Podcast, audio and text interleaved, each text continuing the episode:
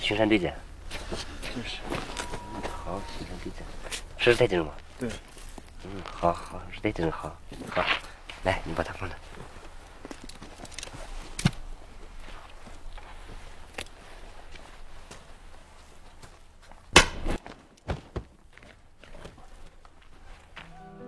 大家好，我是戴眼镜拿着话筒的阿拉斯加偏偏。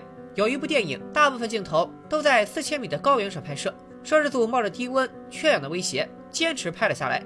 电影问世后，打动了无数人。过了十八年，仍以八点九的高分位列豆瓣 TOP 二百五榜单里。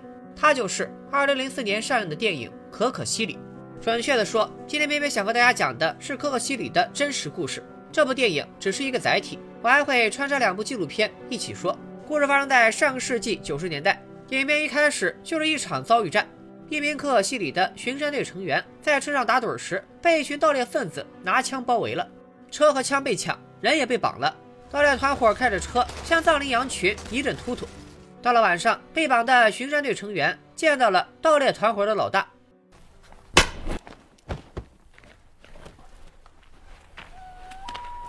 啥开始出来？这里是可可西里，藏羚羊的主要栖息地。由于常年生活在零度以下的高原，藏羚羊的绒毛细密浓厚，由它织就的沙斗式披肩重量仅有百克，其柔软程度甚至能从指环中穿过。但就这么一条百克左右的女士披肩，最少需要三头藏羚羊付出生命。八十年代，大量藏羊绒制品被走私到欧美、澳洲、中东以及当时的香港等地。在尼泊尔、印度，藏羚羊绒的价格能达到每公斤一万美元，所以也有“软黄金”之称。高额的利润刺激国内疯狂的盗猎行动。一九九二年，光是意大利官方缴获的藏羚羊绒就有五百公斤，大概需要三四千头藏羚羊。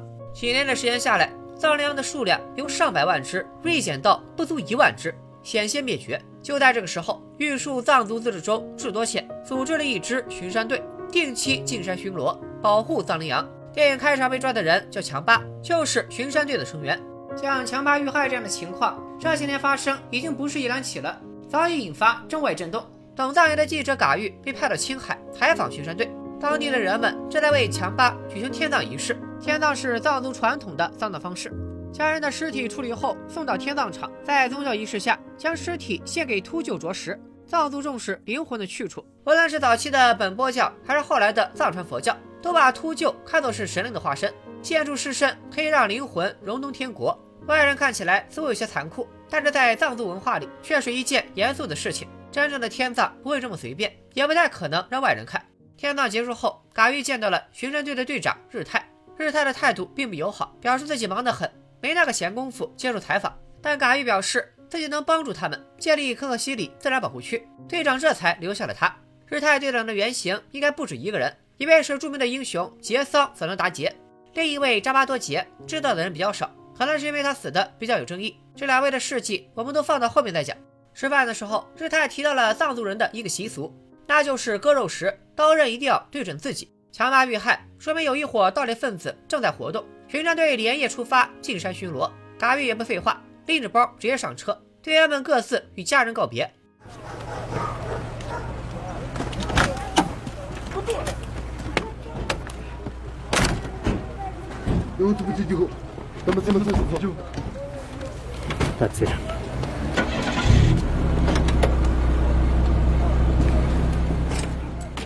对于他们来说，每一次进山都可能是生离死别，但仍旧义无反顾。在茫茫高原戈壁行进许久之后，巡山队员在一条路上设卡。这里是离藏羚羊产高地最近的地方，所以盗猎分子常在这条路上经过。他们每次来都会在此设卡拦人。这不，来了一辆从五道梁驶往格尔木的卡车。面对盘查，司机表示自己没带皮子。队员们也是和这帮人打交道多了，二话不说割开衣服，发现司机外套里装的不是棉花，而是藏羚羊绒。嘎玉没想到刚出发就遇到这么一出，他问队长会如何处理这批带货的人。日泰的回答充满了无奈：“放了呗。这个路上帮盗猎分子带藏羚羊绒的人太多了，我们只能没收，没权利抓人。”这就是无奈的现实。盗猎的利润太高，可保护力量太弱。这支巡山队加上记者，也就九个人，三辆车，要抓这么多人，就别巡逻了。第二天，巡山队来到了不动泉保护站，这里是可可西里的北大门。传说文成公主便是从此入葬。别看她现在长这样，但在故事发生的九十年代，不动泉保护站就只有一顶帐篷和一个叫阿旺的藏族汉子。阿旺对巡山队的到来非常热情，就像被隔离了一个月解封了那样。他告诉队长自己的收音机坏了，激动的让队长告诉他外面都有什么新消息。没想到得到的却是强巴牺牲的噩耗。吃完阿旺做的饭，队员们心之所至，跳起了舞。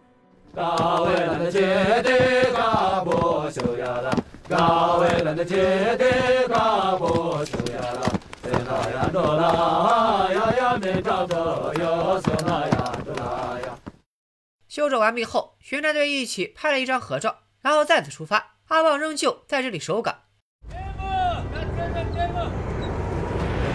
就他一个人，这是住三年了，阿旺在，道里都不敢过来。一个人住三年，确实没办法，我们人不够。接下来，电影用了一个十秒的镜头记录下这一幕：高山下，一个人挥舞着双臂，远远的送别，与帐篷顶的红旗相呼应，意味深长。出发第三天，车队来到了卓乃湖。等记者醒来时，车已经停下，只见眼前竟是茫茫骸骨。现场一共有四五百具尸体，全是母羊。卓乃湖是藏羚羊重要的产高地，所以来这儿的基本都是来生孩子的母羊。盗猎分子只要在沿途或者产高地等着，就能大杀特杀。现实中的盗猎场景比电影还要惨得多，往往只留下一地尸骨和没有生存能力的羊羔。甚至某张叫有些盗猎分子把这个肚子剖剖开了以后呢，藏羚羊藏羚羊那小小羊羔的话，这个肚子里边就露出来了。盗猎分子把这个皮子已经母羊的这个皮子剥了以后，他还是找奶吃。我见到这个情情景以后，我特别的气。眼前巡战队们除了看到满地羚羊骸骨，还见到了两个在湖里捞蠕虫的人。队员把人叫过来，询问他们有没有看到打羊的。俩人支支吾吾，只说看见了，没看清，人也不知道去哪儿了。见问不出来，日泰也没有为难他们，以没有捕捞证的名义罚款了事。毕竟巡山队的权限有限，而他们唯一合法的经费来源就是罚款。队员们挖了个坑，将藏羚羊的尸骨收拢，倒上汽油，一边火葬一边超度。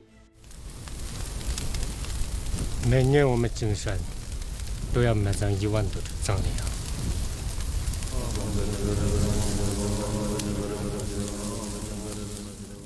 埋葬这一切后，巡山队再次出发。第五天，他们行驶到牦牛谷，这时一辆车突然偏航跑了出去，把人都甩出去了。等第二车才发现车窗被击穿一个大洞，司机的肩膀中弹。队员们急忙警戒，并给伤员包扎。四周环顾，唯有茫茫风沙。不过，既然子弹打中了他们，说明袭击者就在附近。经过一番搜索，队员找到了一辆损坏且没有的车，于是大家收了这辆车，跟着车辙继续追踪盗猎分子。第七天，巡逻队来到了出马尔河。出马尔河在卓乃湖的南边，也是长江源头之一。从羌塘草原赶往卓乃湖的母藏羚羊，基本上必经出马尔河。在这里，巡逻队看到一群人和几辆车停在河中心的滩涂，显然不是啥正经人。队员们开枪示警，对面的人纷纷逃窜。见的情景，队员们脱下裤子挂在胳膊上，然后涉水抓人。所有嫌疑人都被抓住了。队员们在抓人的过程中开了枪，一个盗猎分子被击中了大腿的动脉。你叫什么名字？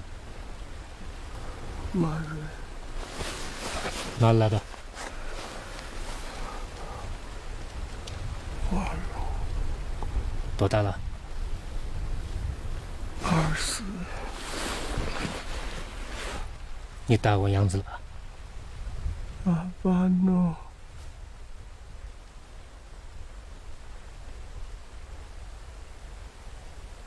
我慢着白面红。化龙指的是青海省海东市化龙回族自治县，和可可西里缘分匪浅，咱们也留到后面细表。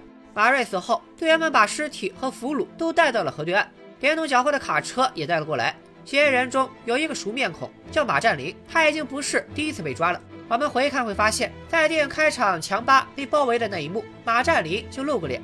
盗猎分子一般有三个分工：司机、枪手和剥皮的。他们基本上只要羊皮，剩下的羊角和羊肉就都扔了。眼下被抓住的嫌疑人都是被雇来剥皮的。队员们挨个询问谁是枪手。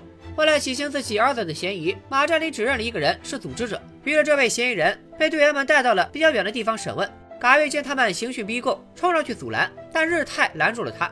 这里没有老实人，想要问出东西就必须使点手段。嫌疑人果然交代了，并把巡山队带到了他们埋藏羊皮的地方，挖出来足足有五百四十张羊皮。从羊皮上看得出，枪手用的是冲锋枪，而现场缴获的都是小口径枪。显然，真正的枪手并不在这里。为了追捕盗猎分子，巡山队带上俘虏继续前行。在关押俘虏的卡车上，乃玉给马占林点了支烟，聊起了天马占林说，他以前放牧，但后来因为过度放牧，草原变成了沙滩，牛羊都饿死了，人也活不下去了。这才带着三个孩子给盗猎分子剥羊皮。前面我们提到，一公斤藏羚羊绒在国外能卖一万美金，大家不妨猜一猜，这些剥皮的人能赚多少？剥一皮子给您多少钱？啊，五块钱。一只藏羚羊身上可以提取一百克左右的羊绒，一公斤就是一千克，那就是要剥十只藏羚羊，也才五十块钱。听老头这么一说，你是不是觉得这些人也是可怜人？别轻易对一个人下结论，因为每个人都是立体而复杂的。果然，晚上扎营的时候，马占林和他的三个孩子就都逃跑了。白天发现后，日泰赶紧带着两个队员和嘎玉去追。在高原上奔跑是一件非常危险的事，因为氧气含量低，剧烈运动缺氧，容易肺水肿。马占林的一个儿子跑太快，直接倒地，喷出一口老血，没救了。而追他的队员达瓦也倒下了。日泰拿出注射器和药粉，准备注射救人，但这个地方根本就没有生理盐水，药粉都溶解不了。好在马占林的其中一个儿子表示，自己曾经在格尔木当过医生，他现在达瓦的静脉抽了一管血做盐水，融化药粉后再打了回去。你可能会疑惑，马占林不是说活不下去才剥羊皮的吗？那这个当大夫的儿子难道也活不下去吗？在那个年代，经济落后的地区，医生活不下去，民办老师去搬砖，一点也不稀奇。达瓦的命是保住了，但必须立即送回县城医治。所以日泰决定由队员流动开车把达瓦带回去，剩下的人继续出发。可问题是看病也需要钱，他们把所有钱凑在一块儿都不够，那怎么办呢？卖皮子。巡山队知法犯法卖羊皮的操作，把嘎玉整不会了。但是打破他认知的还不止这些。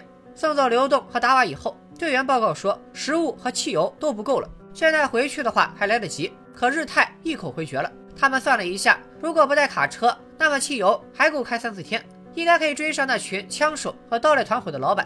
这个盗猎团伙他追了好几年了，不能就这么轻易放弃。于是日泰决定把马占林一伙人放了。对马占林他们来说，这并不算好消息。我走不出去，我饿了。我现在正儿八经买粮食给你们吃，油也不多，我还要抓你们的老板。我管不了，我走不出去。马占林，你走得出去？确实走不出去，就是你的命。大自然。此时他们距离亚尔金山口有两百多公里，到昆仑山口有一百多公里，没有吃的，没有燃料。一旦遇到下雪，这群人能不能出去，全看命硬不硬。双方各自出发，走了没多远，巡山队再次遭遇了打击。一辆车出发前没有仔细检查，机油烧完后爆瓦，走不了了。日泰让这辆车上的三个人在原地等候救援，等刘栋补充好物资回来，顺着车辙来救他们。而那个先前肩膀中弹的队员也留在这里。到了进山的第十二天，此时的刘栋正在不眠不休地往县城赶。困了就下车，用雪搓脸。上车后直接头悬梁，把头发绑在车顶，就这么挣扎着，终于开到了医院。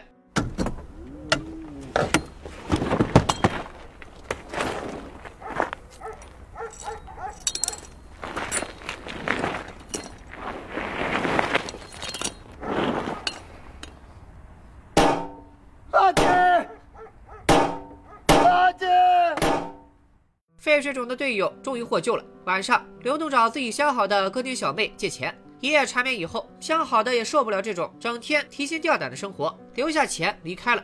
而这点钱依旧不够，为了凑钱，刘栋还是一脸不情愿的卖了一部分缴获的羊皮，凑够物资再次上路。而这时，抛锚三人组已经等不到刘栋来了。这么大，流动来不了，咱走不出去了。我承认！因为下雪会掩盖车辙，就没人能找到他们了。然而他们三人并没有坐以待毙，而是互相搀扶着，打算走出无人区。花开两朵，各表一枝。日泰一行人终于追击到了阿尔金山。此时车已经没有油了，粮食也吃完了。等进入雪山就彻底没有东西吃，所以他们打了一只兔子生吃了下去。从对话中我们知道，巡山队的成员们来自各行各业，有的当过兵，有的开过出租车，还有的是青海师大的学生，因为同一个信念而集结在一起。进入雪山后，四个人走散了，只有嘎玉还紧紧跟着日泰。第十七天，就在快要走出雪山的时候，日泰和嘎玉终于追到了盗猎团伙的老板。只不过对面谁来赶枪？他们只有俩人，燕双鹰来了也是白给。在这群人中，日泰又见到了一个熟面孔马占林。他们那伙人在风雪中也冻死了不少，马占林这个老王八蛋居然活了下来。你可能会疑惑，为啥马占林用走的，巡山队还开了一段路的车，但是马占林却先到了这里？原因很简单，从电影开场活捉强霸的时候，马占林就参与过，可以得出这个人知道的信息肯定不少。他很可能早就知道盗猎团伙老板的位置，但故意没有告诉巡山队，让巡山队白白绕了个大圈子。等被放了以后，马占林直奔盗猎团伙的位置，并带他们开车来到了此处，守株待兔。队长，你们那么发掉，我去了给你买个聊聊吃吃。要不了再给你改改租房子。我们老板好的很，他一切闭嘴！把枪交上，人跟我走。干盗猎的哪个也不是良善之辈，阿安显然只是作为胜利的一方在调侃。日泰队长显然也知道自己的下场，但他仍然坚定地表达了自己的态度。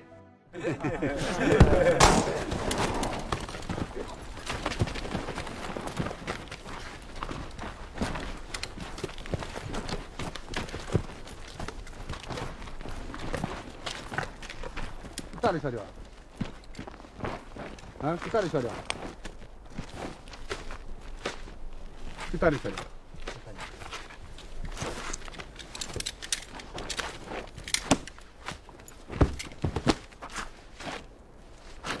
那他就把弄带回来。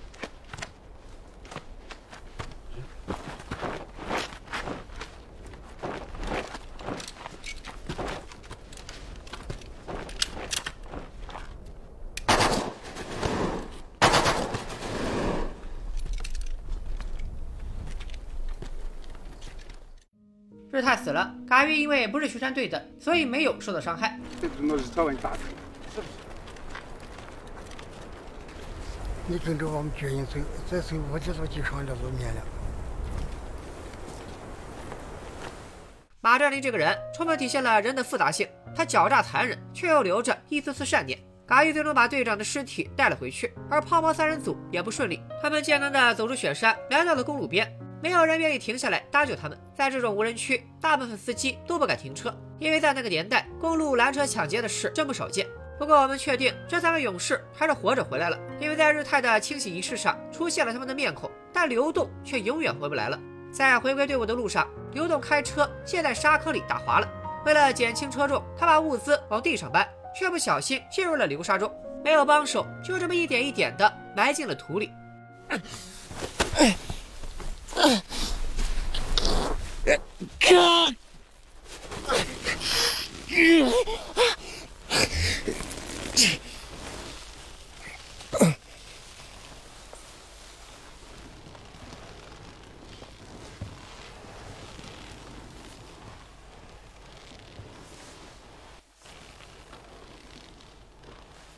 刘栋永远留在了可可西里，却仿佛从没出现在这个世界一样。随着风沙的呜咽，自然向我们展示了它的伟力。在他面前，人类脆弱的像只蝼蚁。最终，嘎玉回到北京后，写出了报道：巡山队员因为贩卖羊皮被捕，不过都免于刑事起诉。一年后，国家成立了可可西里自然保护区，当地成立了森林公安局，原巡山队解散，电影也到此结束。可可西里讲的是英雄的故事，他们为了环保事业，在艰苦条件下与人性之恶做斗争。你说这部电影讲的是环保吗？当然是，但它的内核更像是在讲人性。在陆川的镜头下，生命和身躯都轻于鸿毛，而灵魂和信仰重于泰山。电影中，巡山队的每一个人都是理想主义者，靠着信念突破生理的极限。可可西里是吃人的地狱，也是见证伟大的天堂。在陆川的叙述中，他在看到民间巡山队的故事后，便萌生了拍成电影的想法。他亲自负责剧本的创作，跟随巡山队一起生活，将剧本改了八遍后才开始拍摄。而在高原拍摄本身就是一件非常吃苦的事。电影中百分之三十的戏份都是在无人区拍摄完成的，随时面临着缺氧、寒冷和各种疾病。影片中流动埋进流沙的镜头更是真实拍摄。当把演员从土里刨出来的时候，人已经昏迷了，所以这部电影才会有那种残酷的纪实风格，将无人区的残酷展现的淋漓尽致，横扫无数大奖。但是这部电影也有一些问题，你说它纪实，可又不够真实，起码很多桥段能看出是臆想的。比如过荒漠、流沙等等，明显不太像是可可西里会发生的事。你说他成功的唤起了观众对藏羚羊的关注，但他却对国外观众有所保留。比如在开头的时候讲，盗猎者是为了满足欧美市场杀藏羚羊，他的英文字幕写的却是很概括的外国市场。陆川并没打算让欧美观众知道日泰的死与你们欧美人有关。最后一个争议的点就是抄袭的问题，这个点我们放到视频最后再说。接下来，我想结合另外两部纪录片《平衡》《我和藏羚羊冰河在这里流过》，以及我看到的一些资料，说一说比电影更震撼的真实故事。有哪里说的不对的地方，欢迎大家指正。现在把正片开始打在弹幕上。事情还是要从可可西里说起。首先，可可西里很大，它不是一个行政区域，而是围绕着可可西里山脉周围的一大片地方，论面积得有四个通辽那么大，属于江藏清边区。而可可西里自然保护区只是其中的一部分，就这样的保护区还有四个。藏羚羊主力在羌塘，但是每年产崽时，都会有大批母羊迁徙到可可西里保护区境内的卓乃湖和太阳湖。至于为啥要来这里，至今仍是个谜。因为高海拔与常年低温，这里基本都是冻土层，所以不大可能出现流沙这种东西。而且这里是三江源头，出了名的水系发达，也不大可能过度沙化。在这里巡逻，不担心沙。怕的是突然一股冰山融水，就让一片硬路变成河道。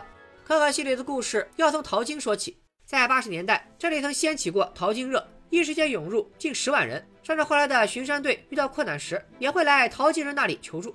淘金大潮中，有人把目光看向了可可西里的野生动物。八五年，藏羚羊制品在国际走俏，国际黑市抬高了藏羚羊肉的价格，大批人带着枪盯上了藏羚羊。这些枪很多都是化龙制造，而他们盗猎的最佳地点就是母藏羚羊迁徙的路上以及产高地，因为被打的都是怀崽的母羊，导致藏羚羊的繁衍被破坏，数量急剧下降。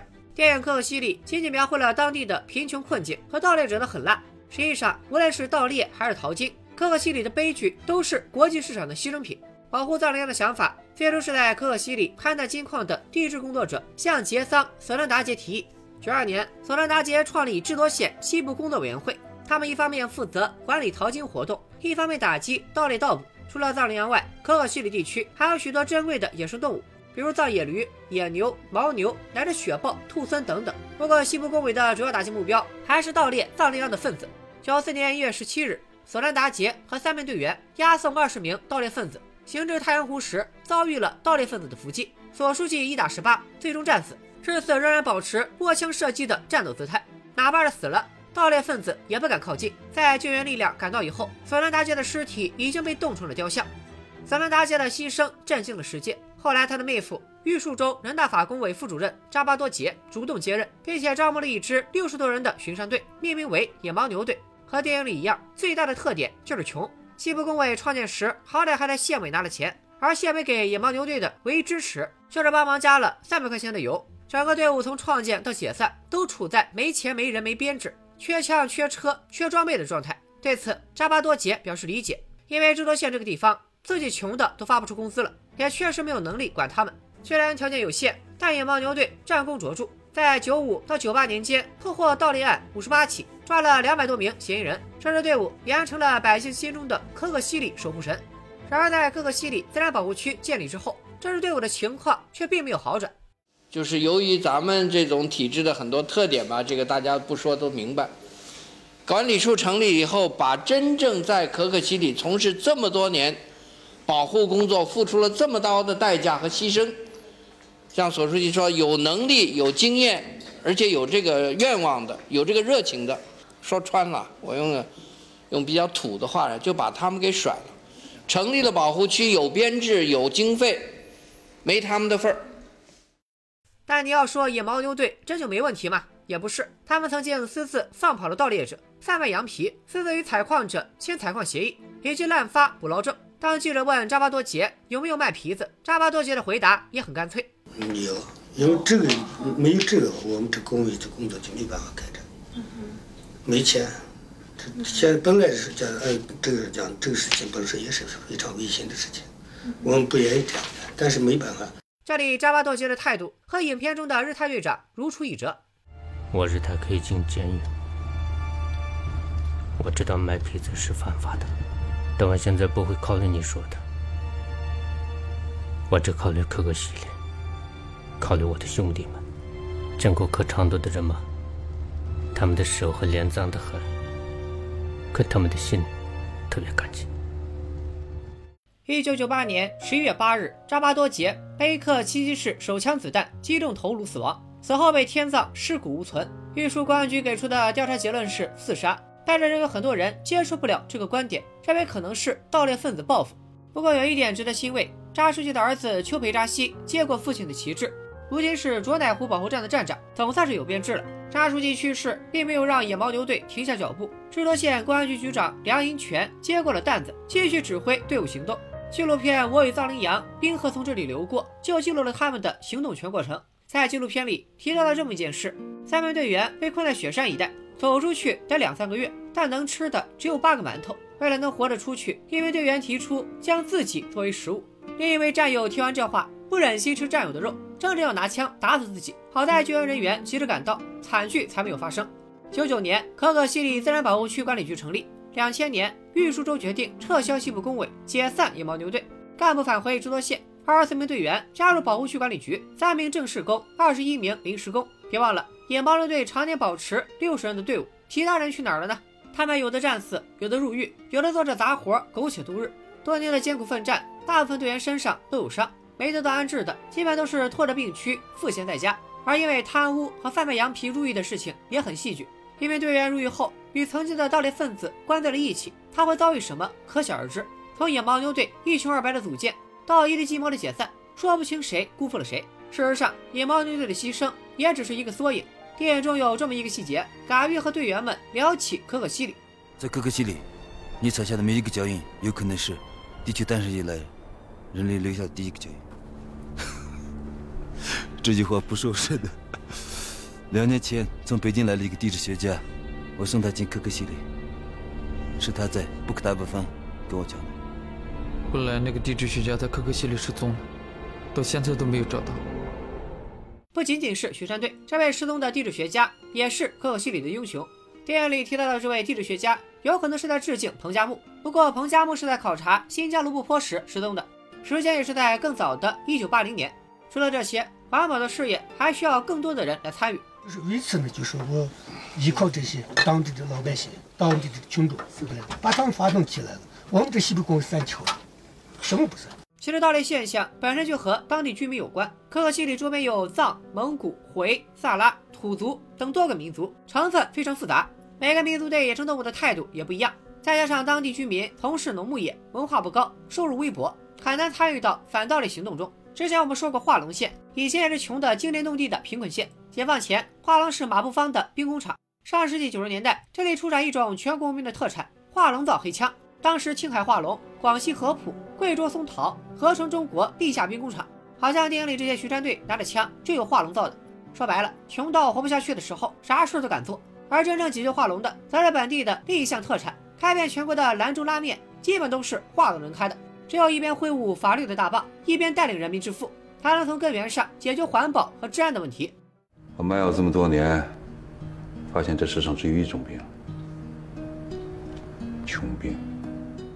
野牦牛队的好汉们在最困难的时候担起了最重的担子，但这历史总是往前的。森林公安和保护区管理局成立后，更系统专业的保护，大大减少了可可西里的盗猎行动。后来一切都变好了，国家在环保上的投入变多了。当青藏铁路修建，世界的目光再次聚焦到藏羚羊身上。这一次，所有人小心翼翼地呵护着这些精灵。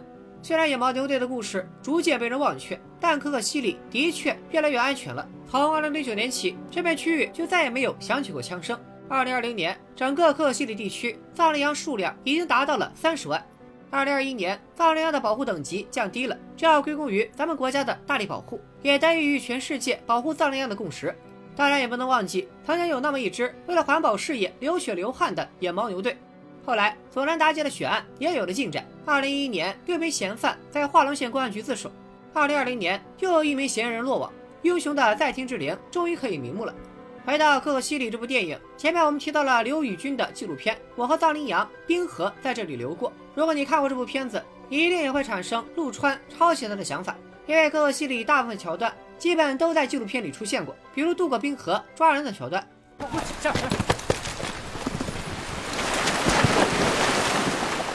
裤子全部脱掉了，过去，过过。可可西里的主要剧情框架和许多细节线索基本和纪录片一样，雷顿的桥段包括开车陷在河里、过河抓捕、审问盗猎分子、寻找被藏起来的羊皮、盗猎分子逃跑、追捕逃跑人员、分兵追击，乃至火葬藏羚羊骸骨。不过纪录片里追逃跑人员是靠开车外加鸣枪示警，没把自己跑出废水肿。追击枪手也是八个队员趁天黑把盗猎分子一锅端，而不是葫芦娃救爷爷一个个送。反倒是可可西里出现流沙这种桥段是陆川原创的。纪录片的导演刘宇君的确曾将陆川告上法庭，只不过在宣判之前就撤诉了。我们也不知道法院的结论。你说没抄，可两个片子确实太像了。但你说他抄了，陆川自己也在可可西里走访调查过，听到那些故事也很正常。到底抄没抄，依然是一笔糊涂账。不过有一点我们得承认，电影的影响力自然比纪录片大。可可西里的上映对推动环保扶贫工作还是产生了一定的积极意义。你要问这部电影有缺点吗？有，能说出一大堆。比如它的叙事明显的在向好莱坞风格靠拢，但却显得不伦不类。人物塑造方面也显得偏执，缺乏理智。想要纪实，却又杜撰了很多不太合理的桥段。但我依然认为这部电影是成功的。它胜在题材，胜在人物，胜在对环保与贫困的思考，胜在了把镜头对准了那些平凡而伟大的人。包括野生动物也好，包括大自然，包括人类生存环境，每个人都都有责任和义务。而且这种责任和义务，我认为没有什么国界之分，没有什么党派之分，没有地区之分，更没有你我之分。好了，本期视频就说到这里。喜欢的观众记得点个赞，不点也没关系。但是希望大家能记住，保护生态环境和我们所有人都息息相关，所以请好好爱护我们的家园吧。等疫情稳定下来，也建议大家到处走走，看一看咱们祖国的大好河山。咱们下期再见，拜了个拜。